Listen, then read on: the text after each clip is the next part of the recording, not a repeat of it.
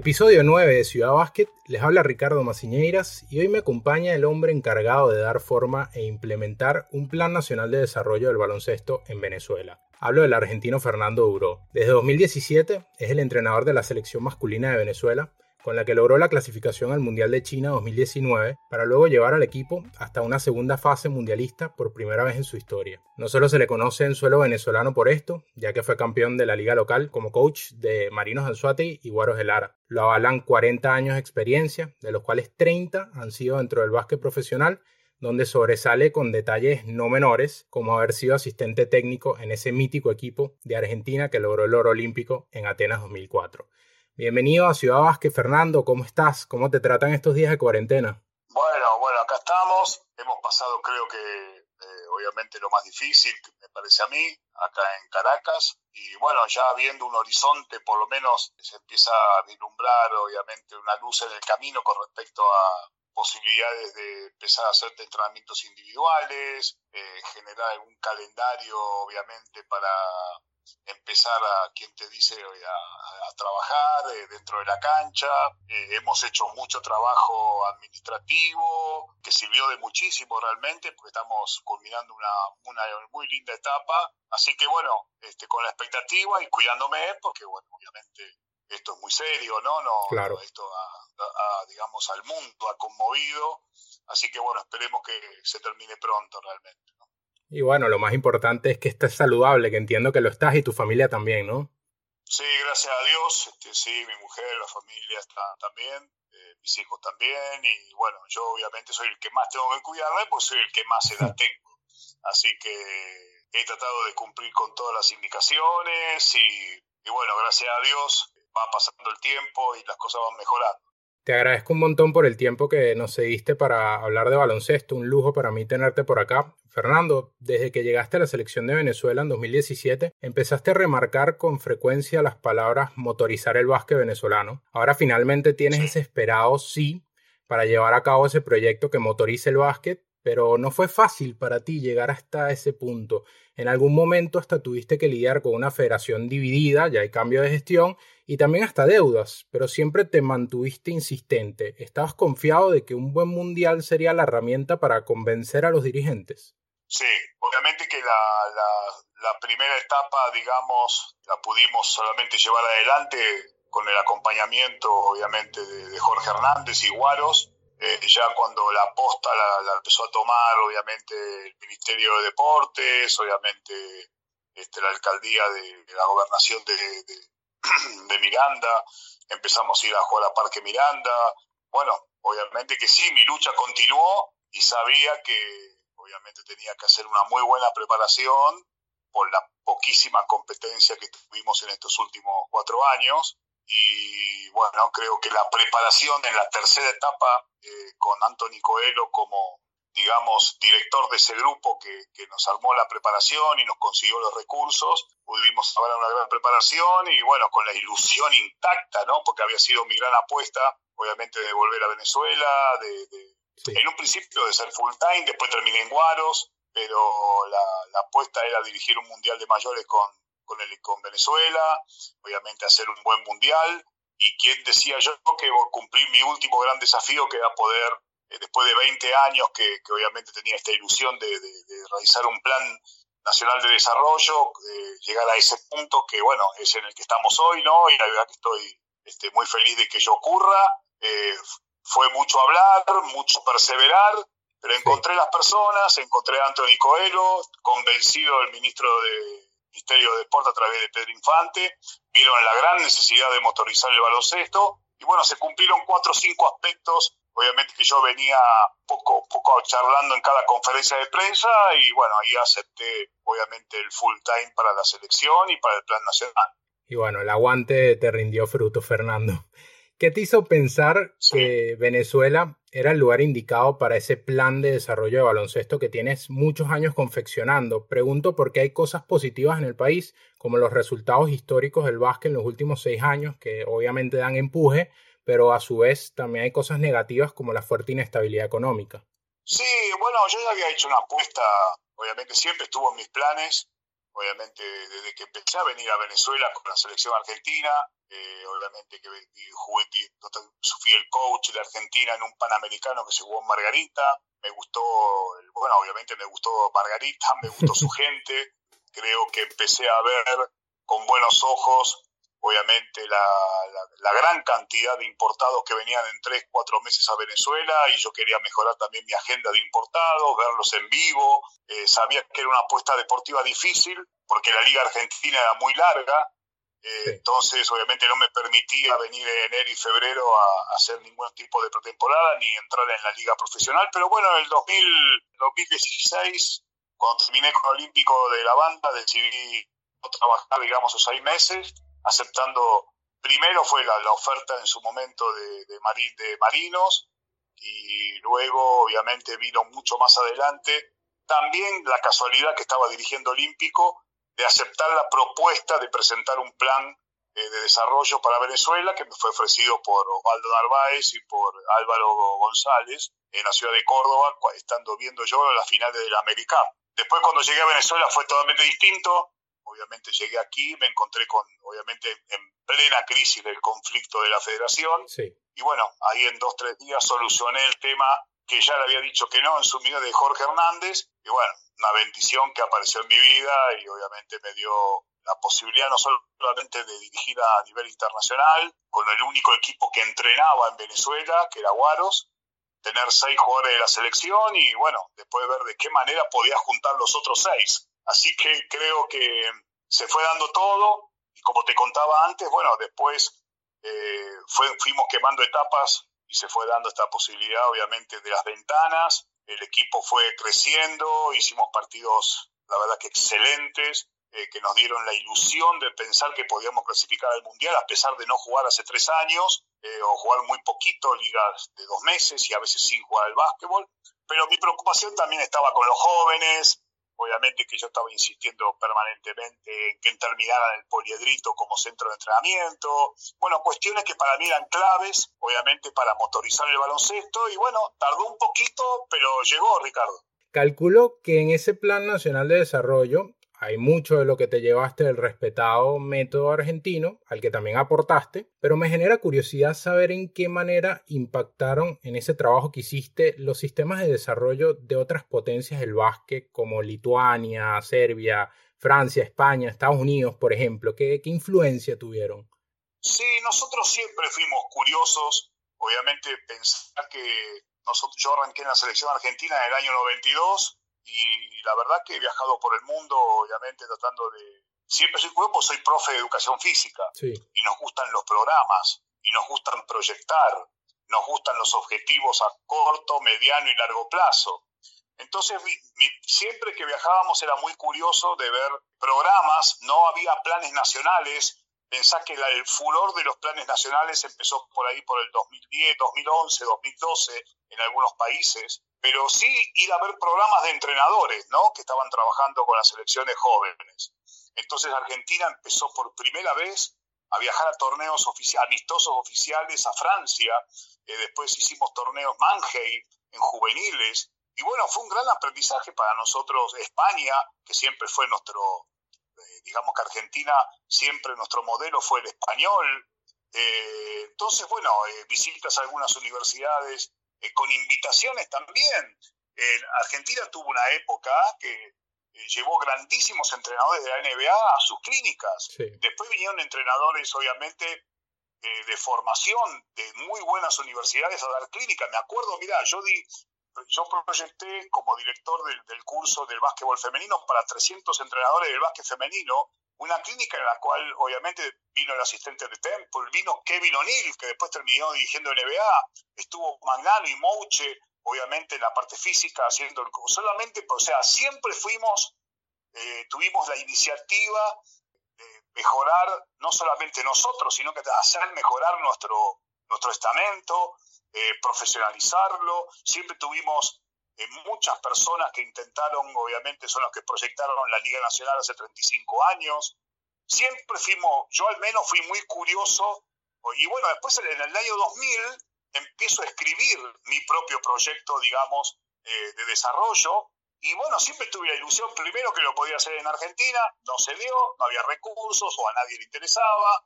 Eh, después, obviamente, nuestro paso en el 2010 por Brasil, obviamente Brasil tenía este, algunas cosas muy encaminadas, como por ejemplo el básquet femenino, eh, eh, con la conducción de Hortensia Marcari, ella obviamente tenía este, mucho poder de decisión en el Comité Olímpico Brasilero, había mucha injerencia del Comité Olímpico, así que no, no fue necesario, obviamente, digamos, centralizar en un plan porque el plan estaba. Sí había que, obviamente, tener, tratar de hacer capacitaciones porque hace mucho tiempo que los entrenadores brasileños no tenían una capacitación formal. Bueno, siempre, bueno, eh, me acuerdo en mi paso por Chile, donde fui el pionero, uno de los pioneros en la primera, el primer, la, fundación de ADEBACH, de la, de la Asociación Nacional de Entrenadores de Chile.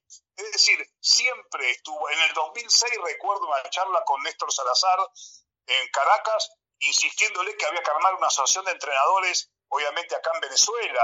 Siempre fuimos, o, en, mi, caso personal, eh, mi vocación de que no solamente eh, iba a competir para ganar o para clasificar algún torneo importante o algún mundial, sino estaba eh, siempre en el crecimiento integral, en la motorización, ¿no? que América lo necesita urgentemente. ¿no? Así es. Eh, mencionas el caso de Francia. ¿Qué te gustó de todo lo que viste allá en Francia, del método de desarrollo de jugadores, el método de competición?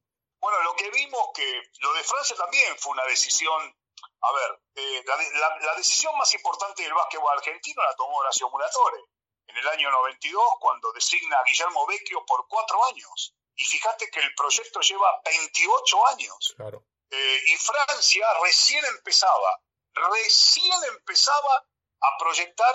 Vos sabés que tenía mucho problema con la selección mayor eh, y obviamente con el nivel de competencia de su liga. Y vos sabés que el año que yo, los primeros años que yo iba, Vos sabés que los mejores torneos de formativas en Europa los hacía Francia.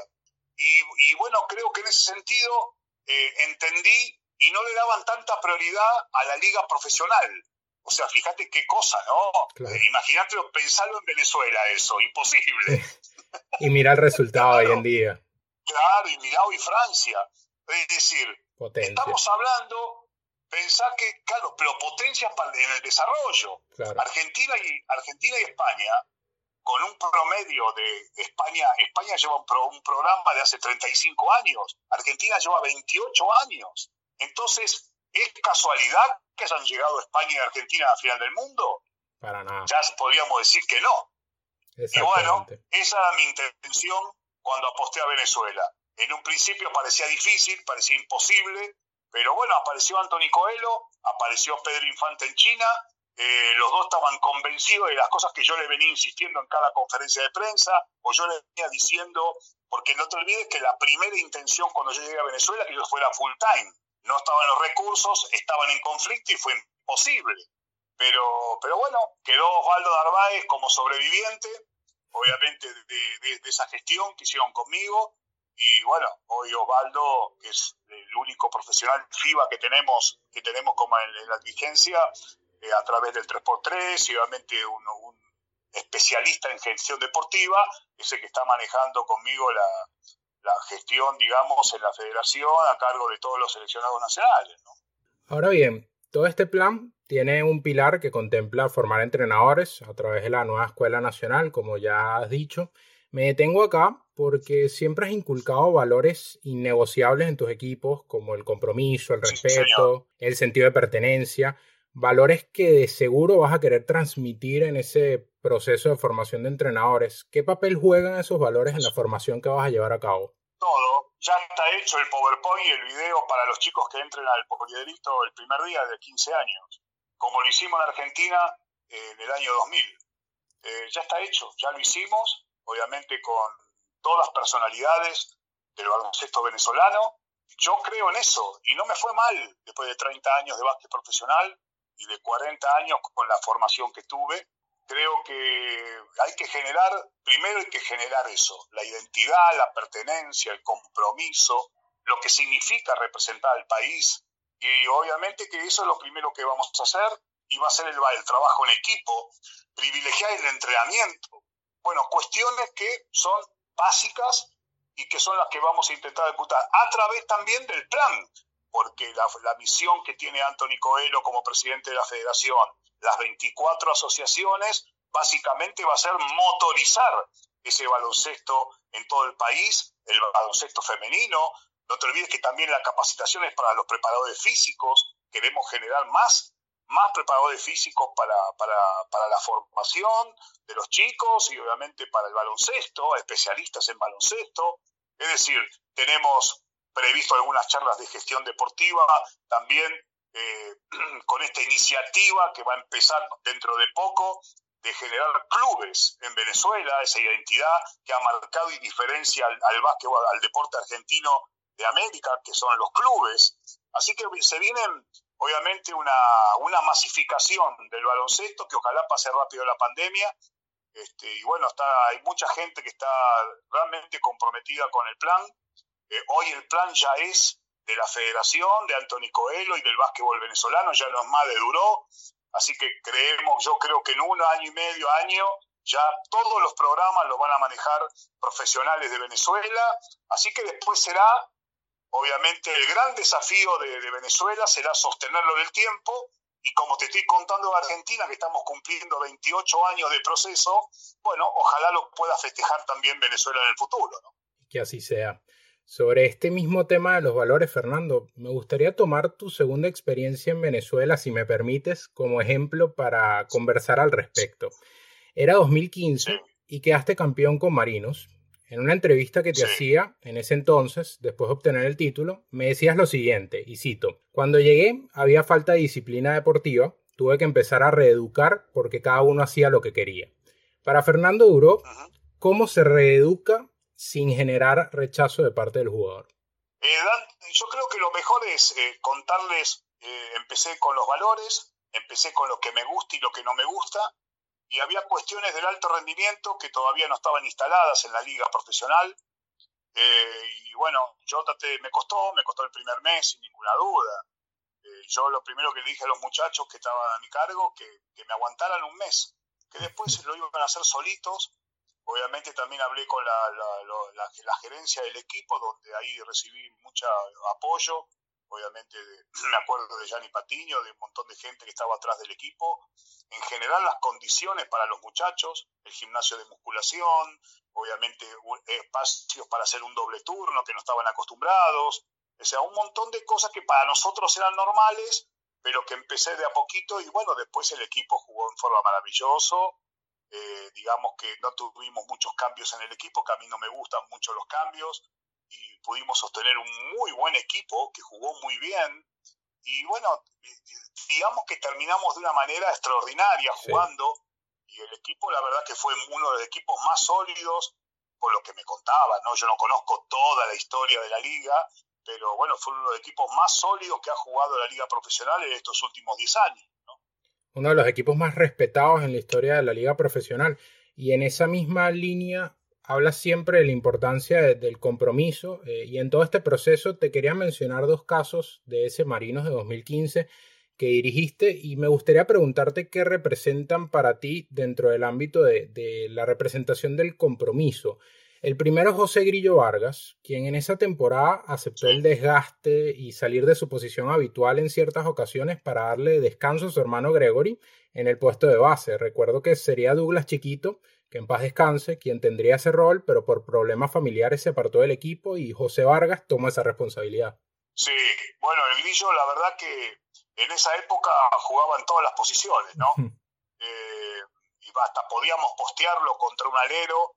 Eh, la verdad que este, él me dijo, Deja, yo, yo te ayudo, profe, con, con, esto, eh, porque no teníamos, teníamos, hicimos foguear un poco a, a, Bompar en algún momento, me acuerdo, este, pero, pero bueno, obviamente que el, este, el jugador que podía ser respetado en un equipo que quiere salir campeón, obviamente lo, lo, asumió Vargas, pero también asumió más minutos Gregory, ¿no?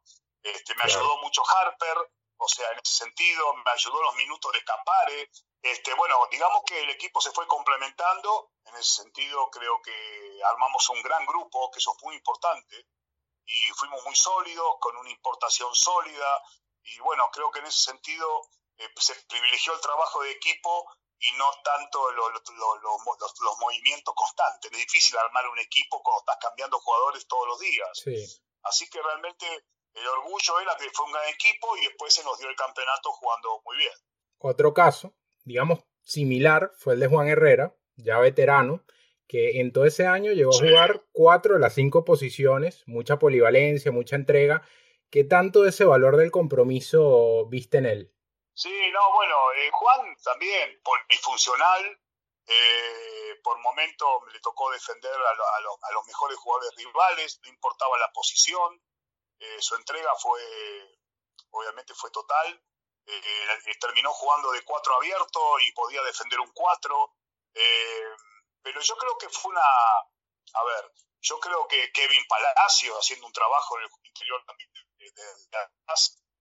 eh, defendiendo a, obviamente al que tocaba, haciendo un gran esfuerzo. No te olvides que en la final tuvimos que aguantar al mejor Echenique, yo creo que una liga tremenda de Echenique ese año, y, lo pudimos hacer.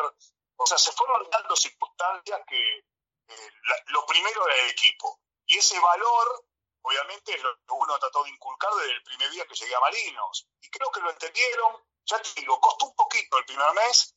Y, quizás te diría también, Ricardo, que esto marcó tendencia en el futuro, ¿no? Porque cuando llego a Guaros encontré muchos, eh, otra vez a los hermanos Vargas, ya sabían cómo pensaba, qué me gustaba, qué no me gustaba, este, rápidamente, obviamente, Betelmí, Colmenares entraron en sintonía y era la misma sintonía de la selección. Entonces, realmente se fue formando una mítica dentro del grupo que terminamos siendo un gran grupo, sin duda. O sea, creo que por eso te digo que quizás cuando, eh, digamos, este, yo hago mi autoevaluación, lo que siempre me he tenido mucho éxito ha sido, obviamente, en, generar valores que los defendí, obviamente, obviamente sin, sin negociar. Y ellos lo sabían. Y bueno, al mismo tiempo sabían que llegábamos a la final de todos los torneos, ¿no? Porque con, Guaro pasó que este, sin, sin pensar, sin amistosos y solamente entrenando llegamos a, la final, a las dos finales continentales. Sí. Jugamos un solo amistoso con obras. Nos tocó ganar una y perder con San Lorenzo en San Lorenzo. Así que bueno, la verdad que digamos que ha sido, ha sido una gran performance la de Guaros, obviamente en estos años, ¿no? Sí, sí, básicamente fue, fue hacer malabares porque se estaba luchando contra equipos que ya tenían rodaje de meses y, trabajos, algunos trabajos consolidados, como el caso de San Lorenzo. Está la Superliga en el horizonte, Fernando. En su momento decías que pensabas que el jugador importado tenía mucha injerencia en los equipos profesionales venezolanos. ¿Consideras que el plan de desarrollo va a ir diluyendo eso a futuro y cambiar un poco la mentalidad también que hay en las gerencias de los equipos? No sé, no es fácil, obviamente vienen, vienen con otra, con otra película hace muchísimos años, ¿no? Yo siempre que llegué, obviamente desde que llegué a Marino, bregué por el jugador criollo. Eh, y bueno, obviamente que eso era un comentario que tampoco a mucha gente le gustaba, porque era el espectáculo, querían muchos importados, querían el show, y bueno, obviamente que también mi apuesta tenía que ver con los criollos, con los jugadores jóvenes. Entonces, bueno, creo que la Superliga lo que la intención más importante es la expansión, primero, un torneo muy federal. Segundo es que los jóvenes de 20 a 26 años tengan minutos, obviamente, en una competencia, por lo menos en su país. Este, y por qué no soñar con que algunos de los que están afuera, obviamente que se han ido porque no tenían chance acá en Venezuela de jugar, eh, vuelvan al país también. Así que la verdad que veo, veo muy decidido obviamente a, Anthony Coelho en este, en este proceso, digamos, de, comunicacional, de formalizar clubes, obviamente de formalizar toda la, todos los estamentos del baloncesto, se está conversando con los jugadores, obviamente para que invitarlos a, que formen la asociación de entrenadores, jugadores, eh, se les plantea una plantilla, obviamente, de salarios mínimos, obviamente para que ellos se discuta, que se hable. Me parece a mí que eh, esta Superliga le va a dar desarrollo y posibilidades a mucha gente que quizás muchas veces no lo tuvo, ¿no? Pasando a tu rol de entrenador de la selección, que bueno, obviamente dentro de este full time está tu rol de director del plan nacional y bueno, tu rol como entrenador de la selección. Dirigiste a esa Venezuela que accedió por primera vez a una segunda ronda de ganadores en un mundial, un equipo que no era de los más altos del torneo en China, pero aún así lideró el mundial en rebotes ofensivos por partido con casi 17. ¿Qué hay detrás de esto? ¿Qué valor le das? Bueno, es parte de la filosofía defensiva del equipo. Y bueno, hemos trabajado mucho en eso. Tenía los jugadores que lo podían hacer y hemos trabajado mucho en eso y obviamente en la, en la transición defensiva y en la presión al balón. Eh, el bastión más importante que tuvo Venezuela en el Mundial, amén del trabajo en equipo del equipo, creo que fue el rebote ofensivo. Y bueno, eso nos dio, nos dio más chance de, obviamente, de que no nos puedan correr. Segundo, nos dio más chance que podamos presionar el balón y que no nos puedan correr. Y tercero, y tercero creo que también aumentó nuestra cantidad de posesiones, obviamente en la búsqueda de anotar. Así que creo que mm, fue clave el rebote ofensivo, por eso hay soberano trabajo del equipo, porque todos sumaron rebotes ofensivos, eh, a veces lo hacíamos, lo hacían por intuición y a veces tácticamente mandábamos a algún jugador, obviamente, al, al, rebote, al rebote ofensivo para que, por ejemplo, el mejor corredor de ellos no lo puede hacer, se te el rebote. Así que bueno, eh, la verdad que hicimos un gran trabajo de equipo, dimos todo lo que teníamos y llegamos al último partido compitiendo con Rusia, que 35 días antes nos habían obviamente sacado de la cancha, ¿no? Así que realmente un crecimiento grande ante la gran preparación, obviamente por eso súper agradecido al Ministerio, a Pedro Infante, a Antonio Coelho, porque nos dieron la mejor preparación para obviamente que mirar todo lo que sucedió después del Mundial. Lo que pasa es que sucedieron cosas muy buenas y obviamente cosas que había que empezar a, modificar. después del Juego Olímpico no, había, no hubo más básquet. Y fíjate que llegamos a la primera ventana de AmeriCup con jugadores que hacía seis meses no tocaban una pelota. Creo que esto, este, esta motorización eh, tiene que ayudarnos a que eso no ocurra más. Sí, se complicaba todavía más, me imagino, porque con este nuevo sistema de ventanas no tienes tanto tiempo para trabajar con los jugadores. No, no, eh, aparte pensar que tuvimos que otra vez traerlo de Europa, gastar un dinero obviamente que no estaba pensado, porque si no nos podíamos comer como con Argentina. Así que bueno, hicimos una planificación inteligente con respecto a los tiempos de los jugadores de los viajes, aprovechamos para ver obviamente a muchos, casi 15 jóvenes los que están en Argentina para no gastar en logística y los que estaban en Caracas para no gastar en logística tampoco y bueno, poder traer, gastar el dinero en, lo, logística, obviamente en la boletería de los jugadores que necesitábamos que vinieran, pero bueno, la verdad que dentro de la improvisación nos salió bastante bien. Ya cerrada esta etapa del Mundial, ¿cuál ha sido el mensaje a tus dirigidos ahora para seguir escalando? ¿En qué estás haciendo hincapié para mejorar de cara al repechaje olímpico? básicamente lo que hablé ya con los jugadores, eh, con el grupo que fue al Mundial, más obviamente Cubillán y, Echenique, que obviamente estaban por distintas razones no pudieron jugar. Eh, bueno, en un principio me preocupa esta inactividad, me preocupa obviamente que eh, dónde van a jugar, es necesario que estén compitiendo, que jueguen en la liga, en la liga de Venezuela, en la liga de Israel o en la liga de China o en la liga japonesa, porque jueguen. Claro. O sea, esa es mi primera preocupación hoy. Sabemos que el repechaje olímpico no es el mundial y no es las ventanas. Este, son rivales, tremendos rivales. Obviamente, pensar, Ricardo, que el único deporte que, no que clasifica fuera de su continente una plaza para el Juego Olímpico es el básquetbol. O sea, todos los demás deportes clasificaron en su continente nosotros tenemos que ir a jugar a Europa contra Lituania y Eslovenia. ¿Te imaginas, papá? Sí, sí. Iba uno de esos, nada más. Una cosa es ir a Canadá y competir contra los, contra los equipos de Sudamérica y americanos por una vaga, por una plaza, y otra cosa, ¿a dónde nos mandaron?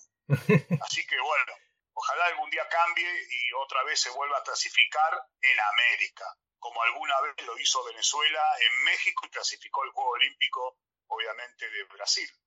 Sé que no te encanta remarcar jugadores, pero ¿estás contento por cómo se reintegró Michael Carrera al proceso de selección? Entiendo que pudieron hablar, no solo volvió, sino que se ganó un lugar y también destacó en el Mundial. Sí, sí, ya veníamos hablando. Yo estuve mucho tiempo en Buenos Aires antes que falleciera mi madre y una de las mañanas que mi mamá estaba obviamente dormida y realmente había que dejarla descansar un poquito, me lo fui a ver a él también, que tenía muchas ganas también de hablar conmigo.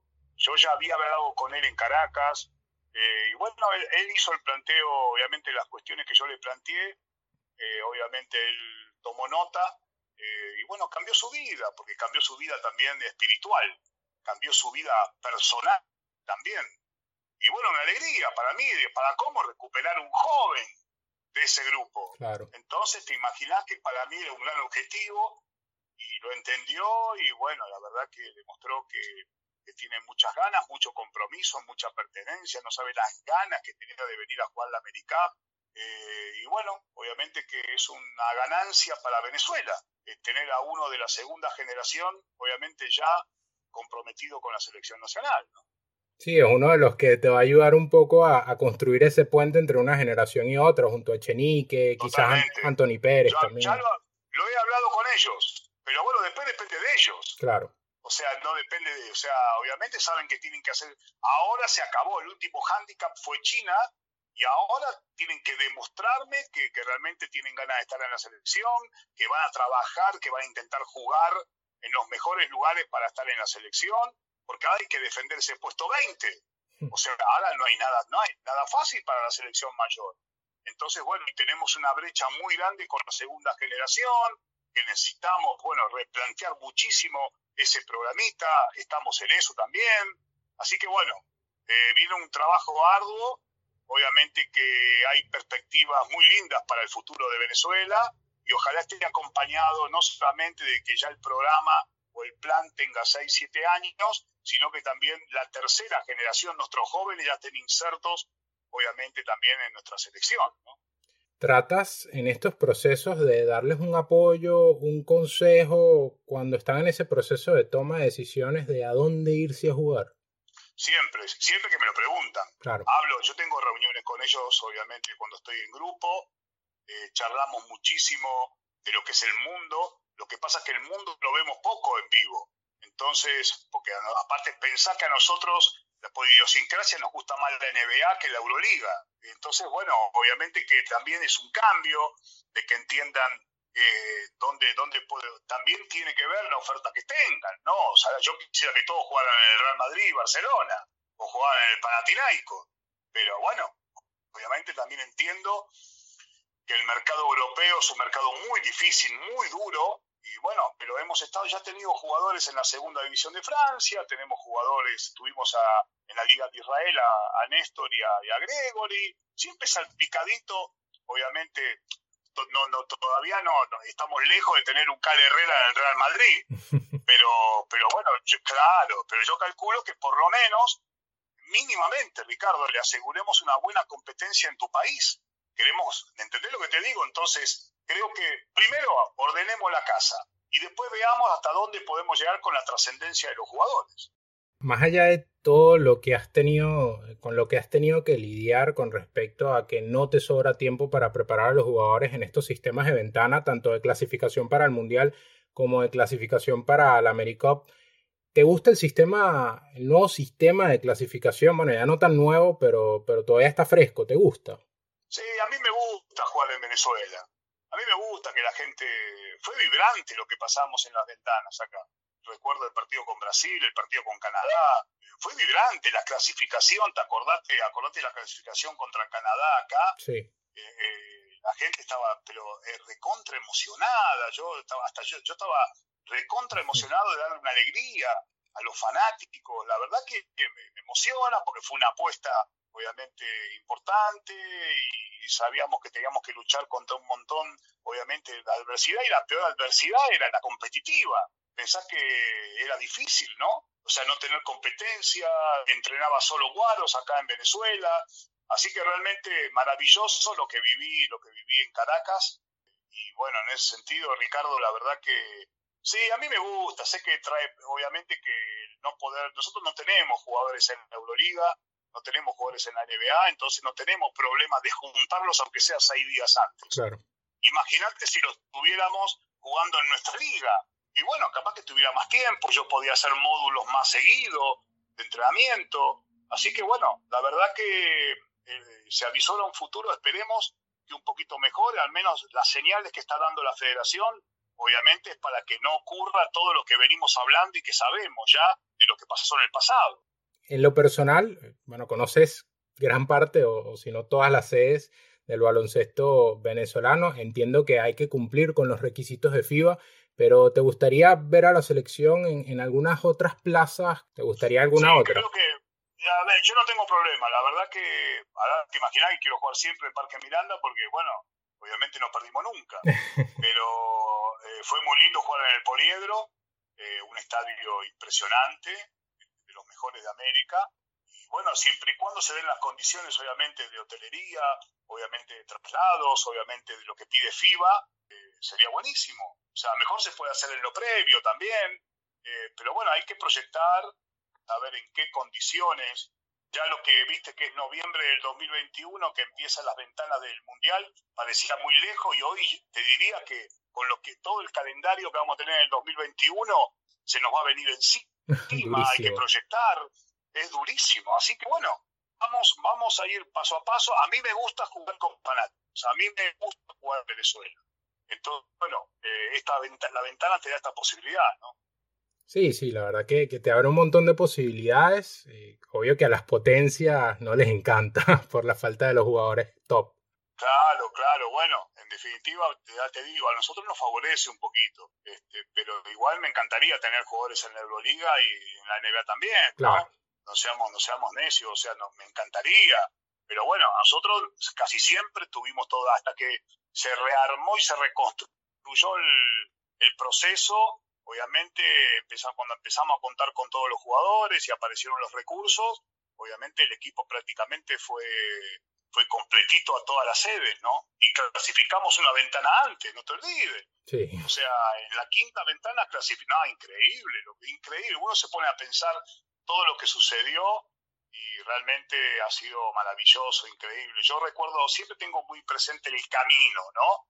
Entonces, bueno, creo que lo disfruto mucho más. Y esas cosas que vimos en el Mundial eh, no fueron coincidencia, porque ya en la eliminatoria venían siendo el segundo equipo con más rebotes ofensivos eh, por partido de todo lo que fue la eliminatoria americana. Sí, sí, ya veníamos, ya veníamos mostrando una cara. Creo que sufrimos un poquito los nervios con Polonia sus primeros 20 minutos del debut eh, y lo pagamos, lo pagamos caro, eh, pero después nos fuimos soltando y fuimos creciendo. Por eso necesitamos competir mucho a nivel internacional, Ricardo, para que no sea eh, nervio, sea costumbre. Claro. Entonces, obviamente que mi expectativa es también hacer giras con los chicos. Vamos a ver, tenemos muchos muchos proyectos, muchos proyectitos para cada plan, pero obviamente estamos pensando en, toda, en, toda, en todas las áreas, estamos a ver la manera que podemos motorizarlo y que esto crezca año a año, ¿no? En este contacto que has tenido con los jugadores, ¿cómo es tu relación con Gravis Vázquez? Eh, no pensando en si lo vas a utilizar o no, si se recupera o no, eh, ¿tienes contacto con él? Tuve un solo contacto, obviamente ellos, a Gravis tuve una, una muy buena charla, muy linda charla hace tiempo ya, obviamente, y bueno, ellos, ellos son los que me firmaron el, Cuando clasifiqué al Mundial me extendieron el contrato seis meses, ¿no? Con Daniel Domínguez, que estuvo siempre con... Yo tuve mucho contacto con Daniel Domínguez. Obviamente con él, con él sí tuvimos una relación estrecha, este, convivimos en momentos difíciles, obviamente, también de la organización, y la verdad que la verdad que muy, muy la verdad que un gusto haberlos tenido a ellos, como a José Ali espero por parte del ministerio, armamos un gran grupo, un gran equipo y la verdad que, bueno, mi deseo es que está en su lucha por, por descarnizada por volver a, jugar. Y bueno, obviamente que hace mucho tiempo que no juega, eso es un problema, pero, pero bueno, tengo una relación, digamos, tuve una relación profesional, él me, como te digo, ellos me firmaron la extensión del contrato para China, así que realmente siempre no, no tengo contacto con él ahora, pero bueno, en su momento lo tuve mucho con Daniel Domínguez, que era un poco el que lo acompañaba a él, ¿no? Coincidiste con Cal Herrera en la liga profesional como rivales en su momento.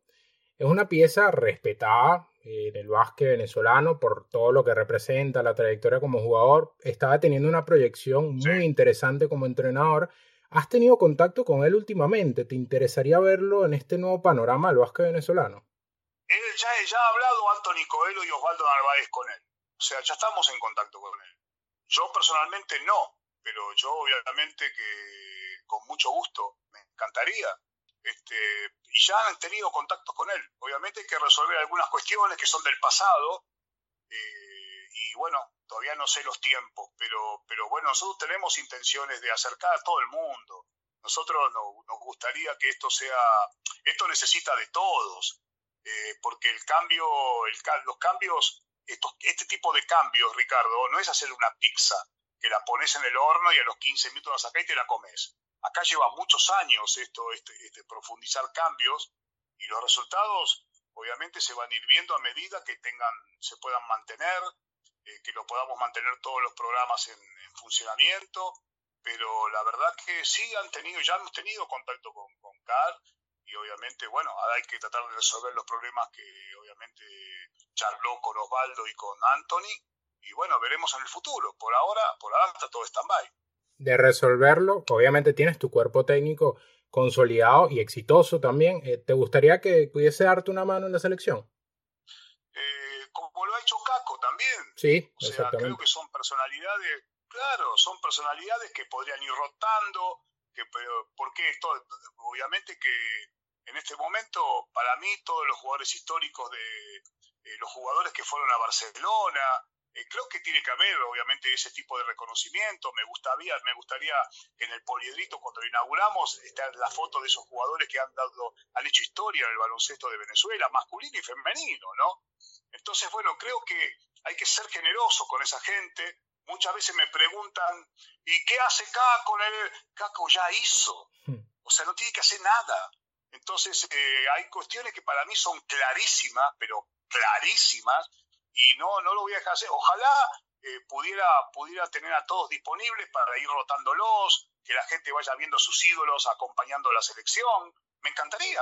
Ya para cerrar, Fernando, y te agradezco por haber apartado tiempo para atendernos, no quería dejar de preguntarte por algo reciente que te involucra de cierta forma. Uno de tus mentores, Rubén Mañano, decía en una entrevista con Carlos Altamirano que una de las cosas que faltó para lograr un podio mundialista o un podio olímpico en su proceso al mando de Brasil fue compromiso de algunos jugadores. Decía que se encontró con algunas puertas cerradas. Fuiste su asistente en parte de ese ciclo. Después la Federación de Brasil respondió a esas palabras con un comunicado en el que incluso afirmaron que Mañano no había dejado ningún legado. Un poco fuerte, ¿no? Sí, no, no coincido, no coincido en absoluto con el, con el comunicado. Me parece que un poco exagerado, ¿no? Yo te diría que el aporte de Rubén, obviamente hoy eh, se está a la vista con, con, entrenadores, los mejores entrenadores que hoy tiene Brasil, Neto, Gustaviño, Demetrius, obviamente son todos entrenadores que han trabajado con Rubén y los ha desarrollado Rubén.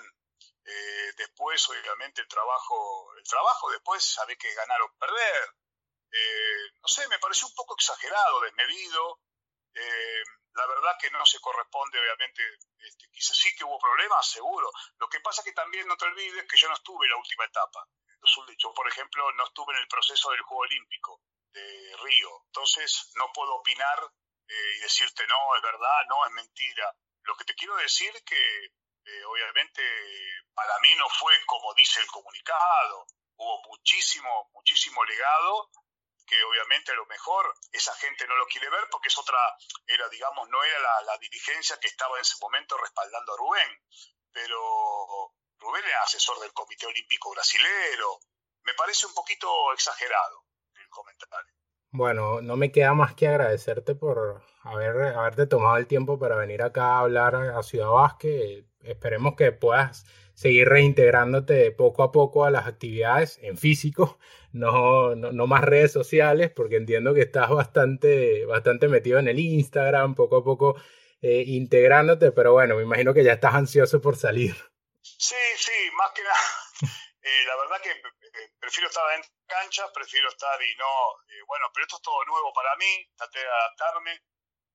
la verdad que fue obviamente las redes sociales y las charlas y los Zoom y los Instagram y esto me ha mantenido obviamente en contacto con mucha gente que hacía mucho tiempo también que no hablaba y la verdad que he dado casi charlas en todos los países de América y bueno, obviamente que es reencontrarte, que generalmente lo haces, no tenés ni tiempo para hacerlo porque estás todo el día dentro de la cancha o viajando. Así que bueno, ha sido un gusto, Ricardo, o sea, siempre a la orden y ya te digo, tratando de, con total compromiso, tratando de que esto se motorice y, obviamente dentro de unos años, obviamente que ya lo, lo lleven adelante, obviamente todos los, los, los, chicos, los entrenadores venezolanos, los dirigentes venezolanos, y podamos festejar el décimo aniversario del plan. Y bueno, ya te digo, creo que son objetivos importantes, no sé si vamos a ganar, pero que por lo menos uno ayudó y colaboró. Nada más que eso, son una colaboración para motorizar un baloncesto que para mí se lo merece. Y que se tenga paciencia para poder llegar a los próximos resultados con las siguientes eh, generaciones. Exactamente, esa es una palabra mágica en esto y bueno, Dios quiera que, que obviamente esa palabra esté acompañada obviamente de todos los procesos, de todos los estamentos, ¿no? Así que bueno, acá estamos a disposición. Escucharon la palabra de Fernando Duró en Ciudad Básquet.